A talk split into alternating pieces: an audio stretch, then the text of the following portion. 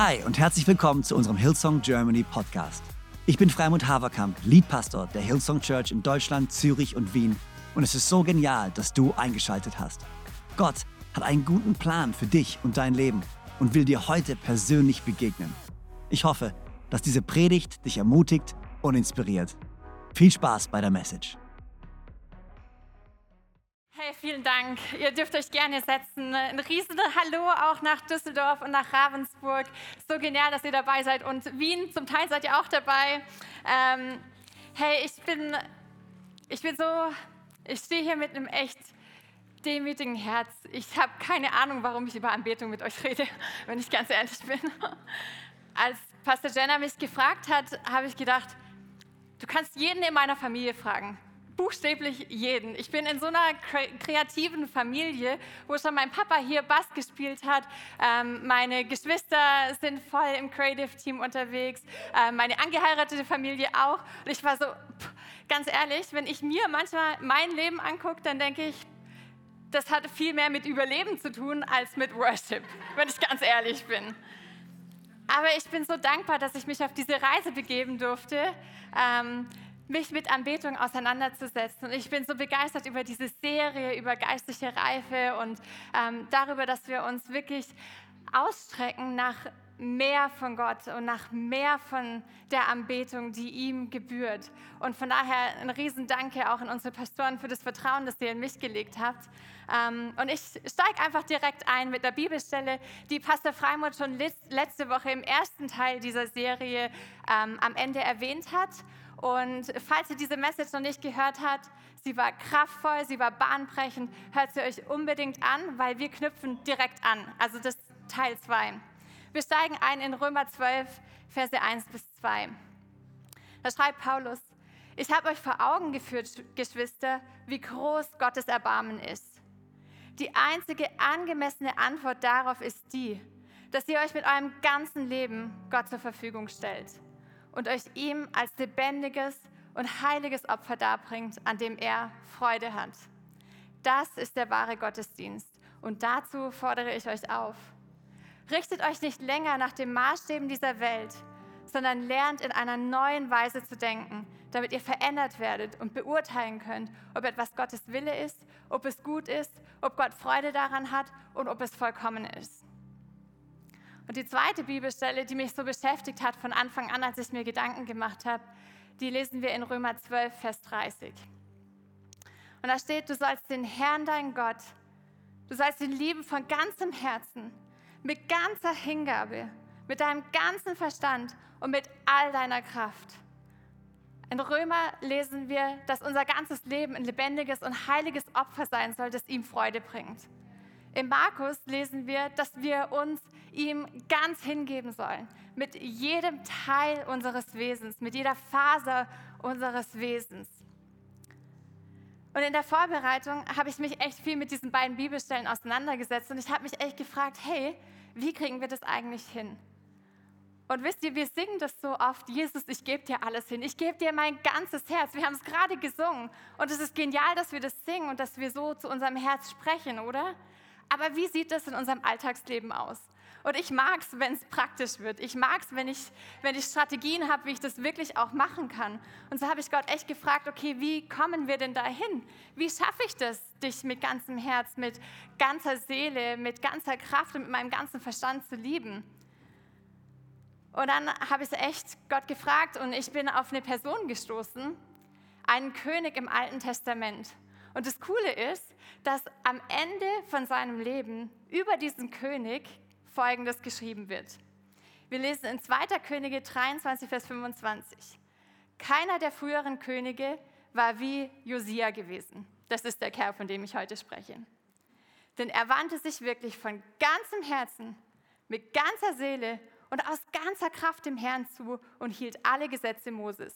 Und auch nach ihm gab es nie wieder einen solchen König. Und ich dachte so, yes, es gibt eine Person, die hat es offensichtlich geschafft, ja, neben Jesus, Gott so zu lieben, wie er sich das wünscht.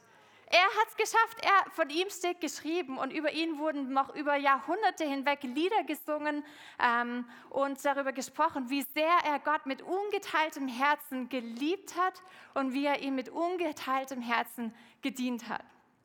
Und ich dachte mir, okay, super. Da starten wir und das schauen wir uns an. Was hat Josia eigentlich ausgemacht und wie hat er das hingekriegt? Und es gibt in der Bibel vier Kapitel, in denen seine Geschichte erzählt wird. Wir können die heute jetzt nicht in ihrer Gesamtheit lesen, aber ich möchte euch kurz mit in die Story nehmen und ich möchte euch echt ermutigen, schreibt euch das auf, wo ihr diese Kapitel findet und lest die zu Hause nach. Wir lesen das erste Mal von ihm in 2. Könige 22 und 23 und dann noch in der zweiten Chronik 34 und 35. Und das ist wirklich eine Geschichte, da geht's ab. Ich versuche das, ich versuche euch mit reinzunehmen und euch das kurz zusammenzufassen. Aber wer war Josia? Josia hatte nicht die beste Herkunft. Beziehungsweise er kam zwar aus dem Königshaus, aber die beiden Könige vor ihm, also sein Papa und sein Opa, die haben kein gottgefälliges Leben gelebt. Wir lesen in der Bibel von ihren Gräueltaten, davon, dass sie wirklich das Volk in Götzendienst geleitet haben. Und das heißt, an seiner Herkunft kann es nicht liegen, dass er so ein ungeteiltes Herz hatte. Und dann passiert noch was total Krasses. Er wird zum König gekrönt, als er, sage und schreibe, acht Jahre alt war. Er war ein Kind, ja. Als er zwölf Jahre alt ist, so lesen wir es, fängt er an, nach Gott zu fragen. Mit 16 fängt er an, den Tempel zu renovieren und dann passiert was ganz Faszinierendes. Im 18. Regierungsjahr, als er dann 26 ist, also noch ein paar Jahre später, da finden die hohe Priester und alle, die an dieser Tempelrenovierung beteiligt sind, eine Abschrift aus dem Buch des Gesetzes. Man weiß nicht ganz genau, was dieses Buch des Gesetzes war, aber man vermutet, dass es die ersten fünf Bücher Mose waren. Es war also die Offenbarung, die Mose davon bekommen hat, wie wir gottgefällig leben sollen, wie das Volk Israel gottgefällig leben soll. Josia kriegt das Buch in die Hand und er fängt an, es zu lesen. Und wir lesen in 2. Könige 22, Vers 12, was passierte, als er das gelesen hat. Als der König hörte, was im Gesetzbuch geschrieben stand, zerriss er seine Kleider. Er war überwältigt von dem Schmerz, den er Gott wohl zugefügt haben muss, weil er und das Volk es so lange in Ablehnung von Gott gelebt hatten, weil sie die Weisungen Gottes nicht beachtet hatten. Und das hat ihn zutiefst berührt und sein Herz war voller Trauer und Schmerz. Daraufhin ist er hingegangen und hat gesagt, okay, wir müssen jetzt irgendwie herausfinden, wie hat Gott das gemeint und was passiert jetzt, weil wir seine Gesetze schon so lange missachtet haben. Und er lässt ein Team zu einer Prophetin gehen und er hält dort das Wort Gottes, dass, weil er, Josia, sich gedemütigt hat vor dem Herrn, weil er Buße getan hat, wird er von aller Strafe verschont bleiben, aber über das Volk wird Unheil kommen als Konsequenz dieser Abwendung von Gott. Was macht Josia daraufhin? Er schnappt das ganze Volk. Ja, er nimmt sich wirklich groß und klein und zieht in den Tempel von Jerusalem und dann setzt er die alle hin und sagt so Leute, jetzt hört ihr mir mal zu. Ja? Er fängt an zu predigen. Und ich wünschte, ich hätte das einfach machen können heute. Aber was er macht, ist, er nimmt das Buch des Gesetzes, wie gesagt, die ersten fünf Bücher Mose, und fängt an, das vorzulesen. Und ich wünschte, ich könnte einfach das heute machen. Aber ich erspare es euch. Könnt ihr zu Hause machen. Die hören alle zu und Josia leitet sie darin, eine Entscheidung zu treffen, ab diesem Moment an, Gott mit ungeteiltem Herzen jetzt zu dienen und diese Weisungen wirklich zu befolgen und ernst zu nehmen. Und dann geht er hin und sagt, okay, in unserem Land sieht es noch nicht so aus, als hätten wir diese Weisungen befolgt. In unserem Land stehen Götzenbilder, in unserem Tempel stehen Götzenbilder, stehen Abbilder von Göttern, die irgendwie für die Sonne und den Mond und die Herrscher der Himmel und was weiß ich wen alles sind, für Baal und Aschera. Und er befiehlt den Hohepriestern, all diese Bilder abzureißen und zu vernichten. Und es wird alles vor der Stadt verbrannt. Und dann startet er eine radikale Aufräumaktion. Ich sag's euch, sowas habt ihr noch nie gesehen. Vielleicht habt ihr die Netflix-Serie oder das Buch von Marie Kondo gesehen, oder? Daran musste ich denken, als ich von Josia gelesen habe. Weil was er gemacht hat, ist, er ist durchs Land gezogen und hat da irgendwie ein Götzenbild gesehen. Und so wie Marie Kondo alles, was irgendwo in einem Schrank oder in der Ecke steht, rausschmeißt und dann immer so eine Frage stellt, um zu entscheiden, was mache ich jetzt damit. Genau das gleiche hat Josia gemacht. Marie Kondo fragt, die nimmt sich irgendwie eine Jacke, die sie im Schrank findet und sagt, bringt das noch Freude? Ja oder nein? Wenn die Antwort nein ist, dann kommt es auf den Wegwerfstapel. Ja? Bei Josia war es genauso. Der ist da hingegangen, sieht irgendwie eine Opferstätte oder ein Götzenbild oder fragt, hey, was ist das eigentlich? Und dann antwortet ihm sein Team und sagt, ja, das ist so eine Opferstätte für den Gott Molich. Und er sagt, gefällt es Gott? Nee, natürlich nicht, weil das ist ein Götzenaltar. Also sagt er, radikal weg damit. Und dann, ich sag's euch, die verunreinigen diese Opferstätten. Das waren teilweise Opferstätten, die waren schon seit über 300 Jahren fremden Göttern gewidmet. Und er schändet die auf echt krasse Art und Weise, dass niemand, aber auch wirklich niemand je wieder auf die Idee kommen könnte, an diesem Ort auch nur irgendeinem anderen Gott ein Opfer darzubringen. Und genau das Gleiche macht er mit den Götzenpriestern und mit allem im Land, was irgendwie fremden Göttern geweiht war. Das Ganze beschäftigt ihn ein komplettes Jahr, das 18. Regierungsjahr. Am Ende dieses Jahres feiert er das größte Passafest, das es in dem Land seit wirklich Jahrzehnten und vielleicht sogar Jahrhunderten gegeben hat. Und er befolgt alle Gottes Weisungen und er hält sich daran und es ist ein Fest, an dem Gott Freude hat. Also kurz zusammengefasst, was macht Josia? Er fragt nach Gott und streckt sich nach seinem Wort aus. Er nimmt die Worte ernst und er kehrt radikal um. Er tut Buße. Dann trifft er eine weitreichende Entscheidung und führt das ganze Volk in einen neuen Bund mit Gott. Er räumt radikal auf und er vernichtet alles, was nicht Gott gefällig ist. Und am Schluss feiert er Gott. Und wenn ihr einen Untertitel für die Message wollt, dann könnt ihr es nennen Aufräumen mit Josia. Weil das ist genau das, was wir uns heute anschauen wollen. Wir wollen uns anschauen, was bedeutet es, in unserem Leben so aufzuräumen, wie Josia in seinem Land aufgeräumt hat?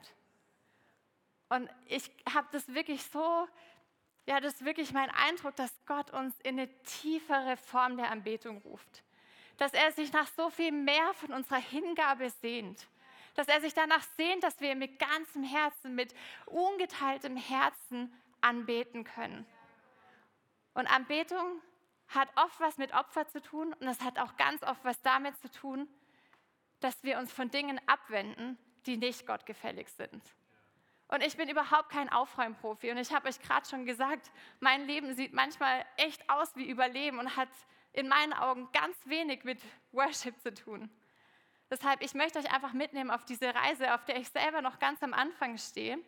Ähm, und ich habe mir einfach zwei Fragen gestellt und würde euch da gerne mit reinnehmen.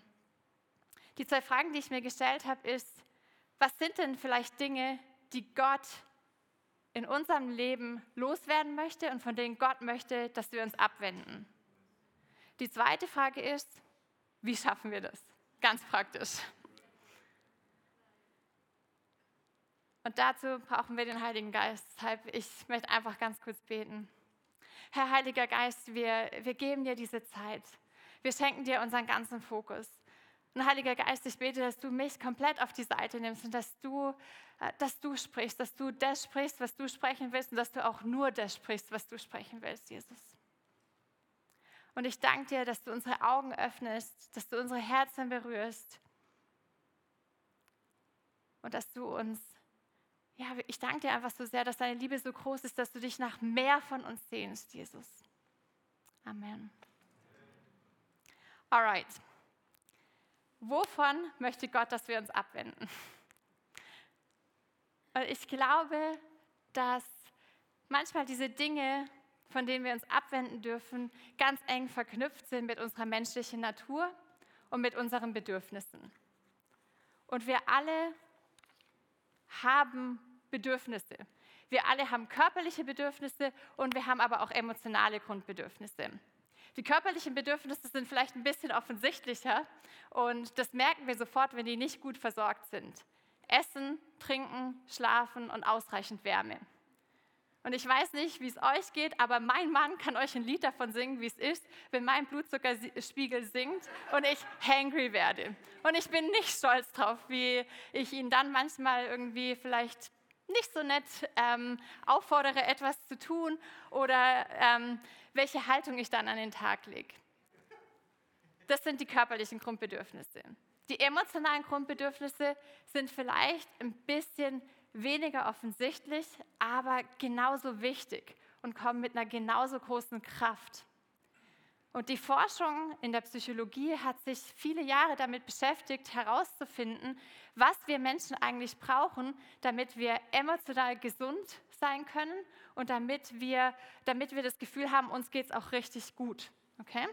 Und ich hoffe, es ist okay, aber ich würde euch gerne da einfach so ein bisschen mit reinnehmen und euch so einen kleinen psychologischen Crashkurs geben. Klaus Grave ist einfach eine ganz wichtige Person auch in der Psychotherapie. Und der hat gesagt, es gibt vier Grundbedürfnisse, die wir Menschen haben. Wir sehen uns nach Bindung, wir wollen in Beziehung mit anderen Menschen sein, wir brauchen Selbstwert. Wir wollen wissen, wer wir sind, wozu wir bestimmt sind. Ähm, wir wollen wissen, dass das, was wir tun, auch einen wichtigen Beitrag leistet und dass wir in irgendeiner Form auch ein bisschen was Besonderes sind.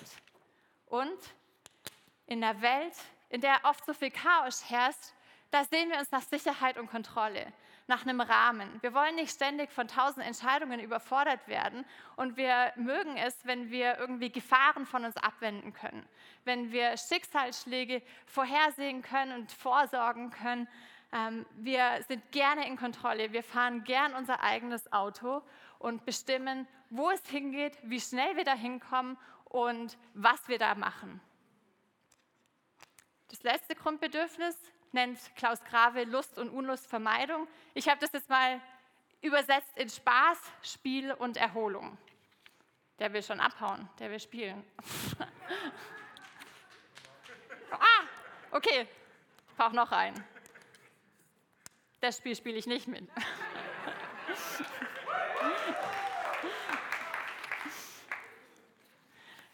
Die Frage ist jetzt,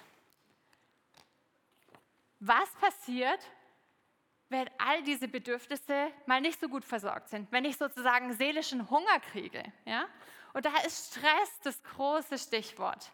Und Stress kann in vielen verschiedenen Versionen kommen. Und es kann auch positiv sein, es können schöne Dinge sein, die passieren. Ja?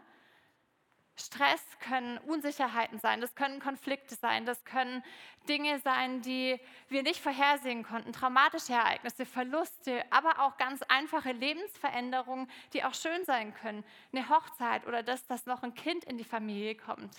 All das kann Stress verursachen. Und Stress geht in der Regel einher mit unangenehmen Gefühlen. Unangenehmen Gefühlen deshalb, weil wir plötzlich merken, aufgrund von dem, was passiert ist, oh, ich hatte einen Konflikt, mein Bindungsbedürfnis schreit, ah, aber ich brauche doch eine gute Beziehung, ich möchte doch äh, mit anderen Menschen unterwegs sein, ich möchte lieben und geliebt werden. Und dann kommen wir schnell in eine Position, wo wir das Gefühl haben, wir müssen etwas tun, um aus diesem unangenehmen Gefühl rauszukommen und für dieses Bedürfnis zu sorgen welche Situationen uns da Stress machen und wie wir auch geprägt sind und an welchen Bedürfnissen wir vielleicht auch so ein bisschen anfällig sind, hängt ganz stark ab von unseren Erfahrungen. Unsere Erfahrungen sind oft das Fundament. Und diese Erfahrungen können wir unterteilen in zwei Arten. Zum einen gibt es die Erfahrungen, die wir in der Kindheit machen, wo wir selber als Kind gar nicht die Möglichkeit haben, groß für diese Bedürfnisse zu sorgen, sondern davon abhängig sind, dass erwachsene Eltern oder Bezugspersonen das machen, dass sie uns lieben, dass sie uns äh, Identität in uns reinsprechen und all diese Dinge. Aber wir leben in einer gefallenen Welt und es ist schlichtweg nicht möglich, als Eltern alle Bedürfnisse seiner Kinder so zu befriedigen, dass es denen rundum gut geht. Es ist unmöglich. Deshalb brauchen wir auch da keine Schuldgefühle oder Schamgefühle oder sonst irgendwas haben. Es ist nicht möglich. Die zweite Art von Erfahrung, die dann aber eine große Rolle spielt, beginnt in der Kindheit, entwickelt sich weiter. Aber wenn wir in so Situationen kommen, wo Stress da ist, wo Spannung da ist, weil diese Bedürfnisse nicht ausreichend gedeckt sind, dann fangen wir an, irgendwas zu tun, damit es uns besser geht. Und das sind die Bewältigungsstrategien. Und diese Bewältigungsstrategien, die lassen sich wiederum in drei Kategorien teilen. Diese Kategorien, die basieren jetzt auf einem anderen Forscher, der sagt, wir können uns entweder unterordnen oder wir gehen in eine Vermeidung. Oder aber wir fangen an zu kämpfen. Was bedeutet das jetzt? Ich mache euch ein paar Beispiele. Wenn ich als Kind vielleicht sehr stark bestraft dafür wurde, dass ich Fehler gemacht habe. Ein Teller geht kaputt, kann passieren. Aber ich werde richtig angeschrien dafür, nur als Beispiel. Dann kann es passieren, dass ich als Kind lerne, nur wenn ich alles richtig mache und nur wenn ich keine Fehler mache, dann bin ich es würdig, in Beziehung zu sein. Weil ich aber Beziehung brauche, weil ich von Beziehung abhängig bin als Kind, kann ich diesen Stress fast nicht aushalten und fange dann an, alles zu tun, was diese geliebte Person von mir möchte. Ich ordne mich unter und gehe über meine eigenen körperlichen und emotionalen Grenzen, wenn es hart auf hart kommt.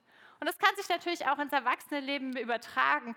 Und so kann es passieren, dass wir zu Workaholics werden, dass wir ähm, diesen Überzeugungen, die eigentlich Lügen sind, folgen und uns denen unterordnen.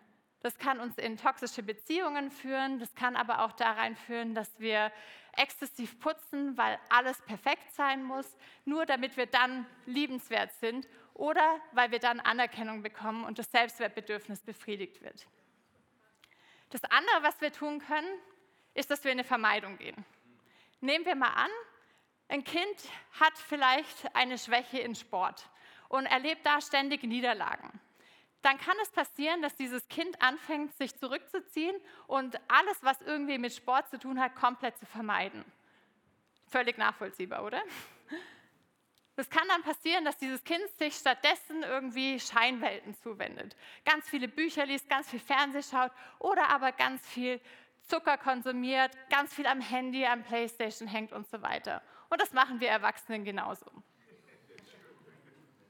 Das andere, was passieren kann, gerade auch wenn wir das Gefühl haben, in diesen Bedürfnissen wird über unsere Grenzen gegangen, ist, dass wir anfangen zu kämpfen, weil wir vielleicht auch gelernt haben, dass wir uns dadurch durchsetzen können. Und kämpfen kann bedeuten, ich werde aggressiv gegenüber anderen, ich werde gereizt, ich knall mit den Türen, ich werde laut, ich werde vielleicht sogar handgreiflich.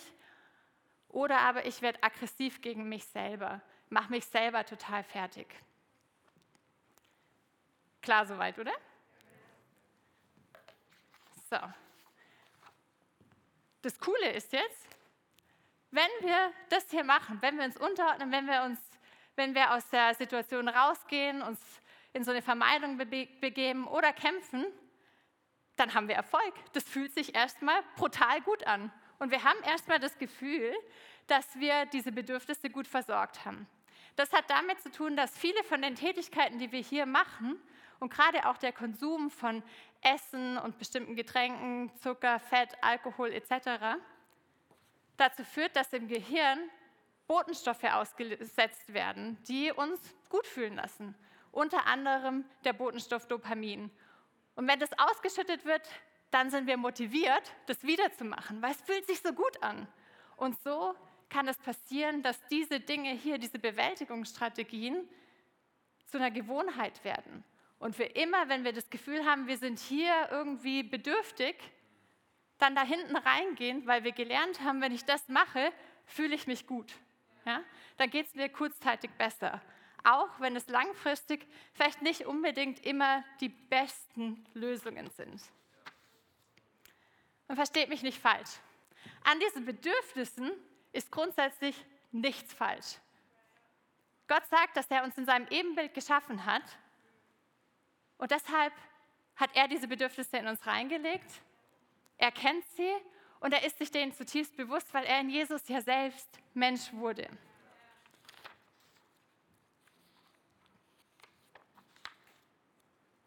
So, jetzt habe ich mich hier verblättert. Entschuldigung, ich muss mich kurz sammeln. Wie schon gesagt, das war jetzt dieser kleine psychologische Crashkurs. Und die Schlussfolgerung ist die, wir haben gelernt, diese Teile hier helfen uns. Und es ist total nachvollziehbar, dass wir das machen. Aber ich möchte einfach heute Morgen auch ganz klar sagen, nur weil was psychologisch nachvollziehbar und erklärbar ist und Gott uns in seinem Ebenbild geschaffen hat, heißt es noch lange nicht, dass diese Lösungsversuche, die wir hier gefunden haben, auch Gott gefällig sind. Nur weil was psychologisch erklärbar ist und weil alle das machen, heißt es noch lange nicht, dass es Gott gefällt. Und ich glaube, dass das Problem nicht diese Strategien an sich sind. Dass wir für uns sorgen wollen, dass wir danach schauen wollen, dass es uns gut geht. Das ist ja völlig gut und richtig. Das Problem ist also nicht die Packung Chips oder die Stunde auf Instagram. Aber Leute, unsere Anbetung ist umkämpft. Und ich glaube, der Feind, der nutzt unsere Momente der Bedürftigkeit. Der kommt da mit Lügen rein und redet uns ein, dass wir nur das brauchen, dass nur das hier uns helfen kann. Und er lenkt uns ab von unserer Anbetung.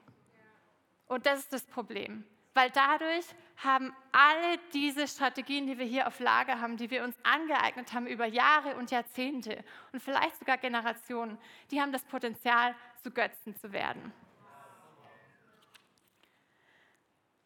Die Frage, die ich dir also stellen möchte, und das ist eine harte Frage, die stelle ich mir genauso. Welche Altäre haben wir also für unseren Selbstwert, für unsere Beziehungen, für unseren Spaß, für unsere Sicherheit und letztendlich den Dopamin gebaut.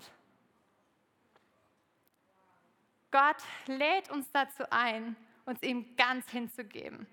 Mit unseren tiefsten Bedürfnissen, in unserer tiefsten Bedürftigkeit hier. Und Leute, das erfordert eine neue Form von Glaube und auch Verletzlichkeit, dass wir uns in dem Gott hingeben und vertrauen, dass er genug ist und dass er unserer Anbetung würdig ist.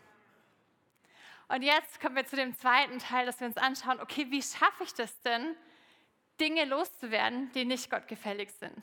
Und da habe ich mich wieder jetzt an Josia orientiert und ich möchte euch einfach fünf praktische Schritte mitgeben. Das erste ist, stell dich auf das Fundament seiner Wahrheit. Josia hat das Wort Gottes gefunden und er ist umgekehrt. Er hat gelesen und verstanden, wer Gott ist und was seine Wünsche sind. Und ich glaube, wir dürfen ein neues Fundament für unsere Bedürfnisse bauen. Das waren Erfahrungen und das werden auch immer Erfahrungen bleiben. Aber wir dürfen diese Bedürfnisse auf Gottes Wort und auf seine Wahrheit stellen. Und jetzt schauen wir mal. Es wird viel besser. Weil lasst uns mal anschauen, was Gott zu diesen Bedürfnissen sagt, ja? Zur Bindung. Er sagt ein, er sagt, ich lade dich ein in eine Beziehung mit mir, dem Gott des Universums. Er sagt, ich habe dich geliebt und dadurch wirst du beziehungsfähig. Johannes 3, Vers 16. Warum? Weil er Emmanuel ist. Er ist Gott mit uns. Dann schauen wir uns das Selbstwertbedürfnis an. Gott ist der, der dich erschaffen hat. Er kennt dich. Du bist wichtig für ihn und du bist würdig, weil er dich mit seinem teuren Blut erkauft hat. Lies mal Psalm 139. Und er ist El Roy, der Gott, der dich sieht. Sicherheit und Kontrolle. Wir dürfen auf ihn vertrauen, dass er uns versorgt. Er hat alles in seiner Hand. Er ist El Shaddai, der Allmächtige. Er ist Jehova Jireh, Gott der Versorger. Er ist Yahweh Roy. Der Herr ist mein Hirte. Er zeigt mir, wo es lang geht. Er ist Yahweh Zuri. Der Herr mein Fels. Und wenn es um Spiel, Spaß und Erholung geht, er möchte, dass es uns gut geht. Das lesen wir in 1. Johannes 3, Vers 2. Und er ist Yahweh Shalom, Gott der Friede. Nimm sein Wort ernst, Stell dich auf das Fundament und lass zu, dass Gottes Wort deine Erfahrung als Fundament ersetzt. Der zweite Schritt ist, entscheide dich, Gott mit ganzem Herzen anzubeten. Bevor Josia alles abgerissen hat, hat er das Volk in diesen Bund geführt. Ja? Und ich glaube, dass es auch von uns eine bewusste Entscheidung braucht. Im Moment der Entscheidung, wo wir sagen, Gott, meine Anbetung gehört dir und dir allein. Das ist die Priorität. Dann gehen wir zum dritten Schritt. Der dritte Schritt ist, identifiziere Orte in deinem Leben, an denen du angefangen hast, Götzen anzubeten. Und Leute, wir haben den riesen Vorteil, dass wir jetzt im neuen Bund den Heiligen Geist haben, der in uns lebt und zu uns spricht. Das hatte Josia nicht.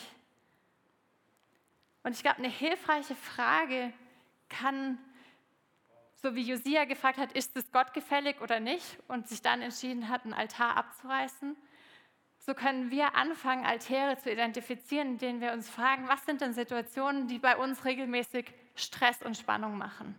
Sind es Konflikte? Dann hat es vielleicht was mit unserem Bindungsbedürfnis zu tun.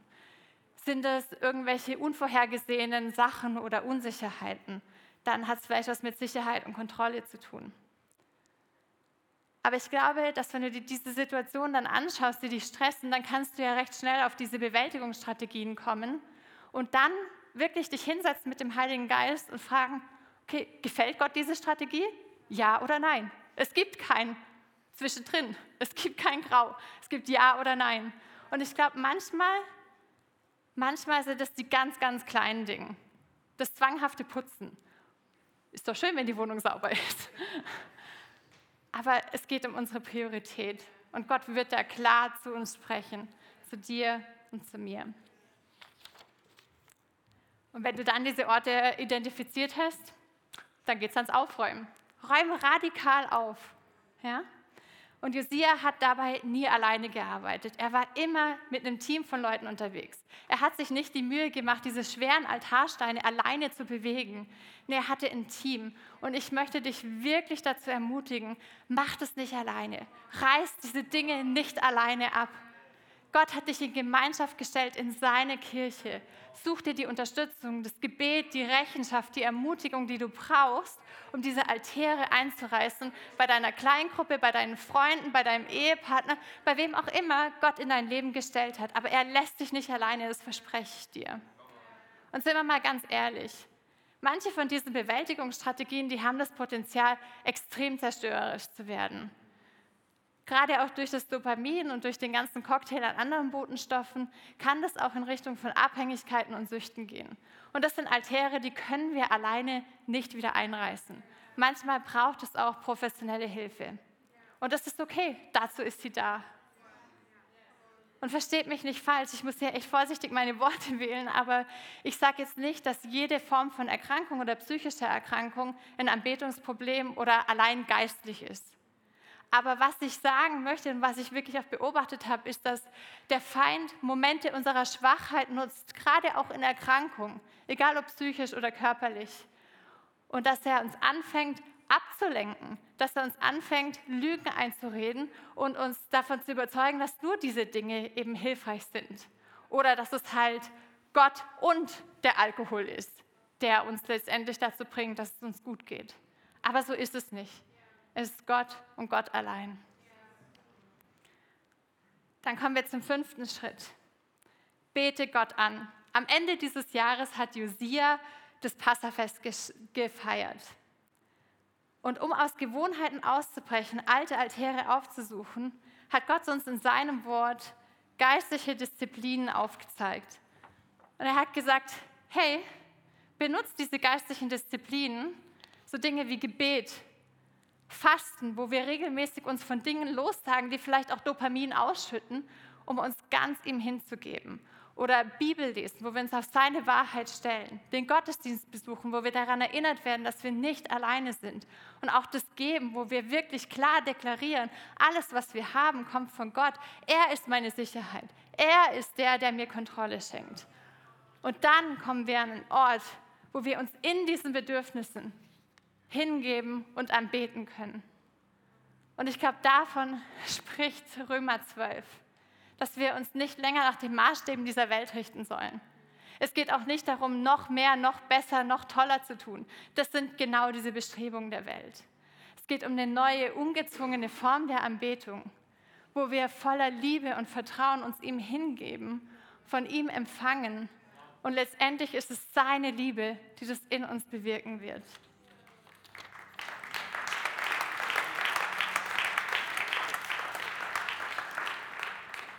Wir sind schon ganz am Ende, aber ich würde so gern für euch beten und wir werden direkt nach dem Gebet in einen Moment der Stille und der Anbetung gehen und der Reflexion. Genau wie letzte Woche werdet ihr in diesem Moment die Möglichkeit haben, einfach von Gott zu empfangen und danach aber auch die Möglichkeit haben, darüber zu reflektieren, was habe ich denn heute über Anbetung gelernt und wie kann ich das auf mein Leben übertragen. Aber davor möchte ich euch noch ganz kurz segnen. Gott, ich danke dir so sehr für deine Liebe. Ich danke dir, dass du dich nach uns verzehrst, dass du so eifersüchtig nach uns bist, dass du uns nachgibst in den kleinen und in den großen Dingen. Und Heiliger Geist, ich bete, dass du zu uns sprichst.